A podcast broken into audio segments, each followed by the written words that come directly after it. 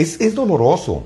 Máxime una persona como yo, que viene de- del tema artístico, en donde aplausos, felicitaciones y, muchas gentes que lo paraban, lo detenían uno para decirle, mire, me tomo una foto con usted.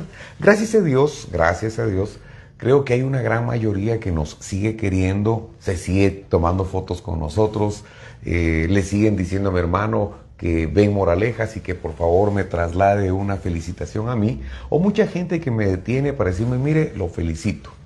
Yo sé que cometió errores, pero hizo muchas cosas buenas. Pero sí duele el que haya personas que sin pruebas, sin ninguna posibilidad de poder demostrar, lo tilde a uno de ladrón o de corrupto. Hasta este momento, en el Ministerio Público, dos años y medio después de mi gobierno, no se ha puesto una denuncia en donde a mí se me relacione con temas de corrupción, ni de robos, ni de nada.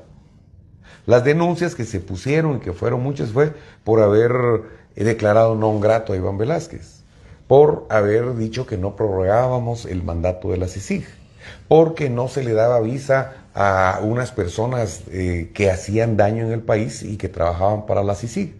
Denuncias de ese tipo hay.